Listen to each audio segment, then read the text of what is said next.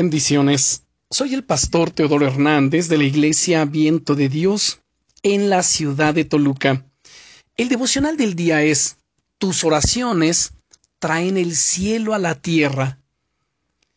Si tuvieses que pensar cuál es el elemento por excelencia para poder experimentar estos cielos abiertos en mi vida, diría sin duda que la oración es la clave para ello, pero no cualquier tipo de oración. Cuando el Señor Jesucristo fue bautizado por Juan el Bautista, dice la Biblia en el Evangelio de Lucas capítulo 3 versículos 21 y 22 que orando el cielo se abrió y descendió el Espíritu Santo sobre él. Me gusta tanto la forma en la que lo expresa la Biblia. ¿Alguna vez has experimentado el cielo abrirse como resultado de tu oración? En mi caso, he aprendido a vivir en este tipo de oración de cielos abiertos. Siempre que oro, pongo todo mi corazón y mi fe en ello, y empiezo a orar, a declarar y a confesar las promesas de Dios en su palabra sobre mi vida, a darle gracias, a buscar su corazón, hasta que noto que las cosas empiezan a cambiar a nivel espiritual. Es tan precioso ver cómo el cielo se abre y el Espíritu Santo nos cubre como consecuencia de este tipo de oración llena de fe.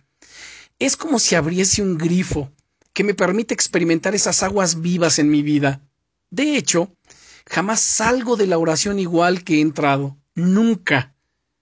Quizá mi corazón estaba cargado al principio con problemas, con miedos o inseguridades, pero tras unos segundos o minutos orando, puedo sentir poco a poco cómo me voy levantando en fe y cómo todas esas cargas empiezan a ser reemplazadas por paz, por fe, por fuerzas renovadas, por nuevas ideas, tal y como está escrito en Filipenses capítulo 4 versículos 6 al 7 que nos dice, por nada estéis afanosos, sino sean conocidas vuestras peticiones delante de Dios en toda oración y ruego con acción de gracias. Y la paz de Dios que sobrepasa todo entendimiento, guardará vuestros corazones y vuestros pensamientos en Cristo Jesús.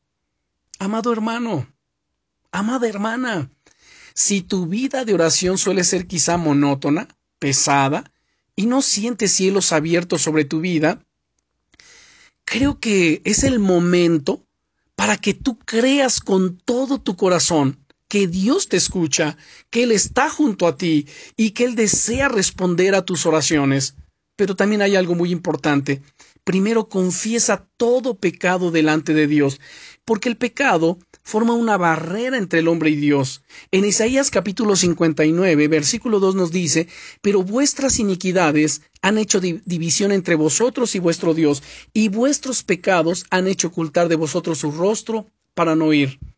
Amado hermano, amada hermana, tus oraciones traen el cielo a la tierra.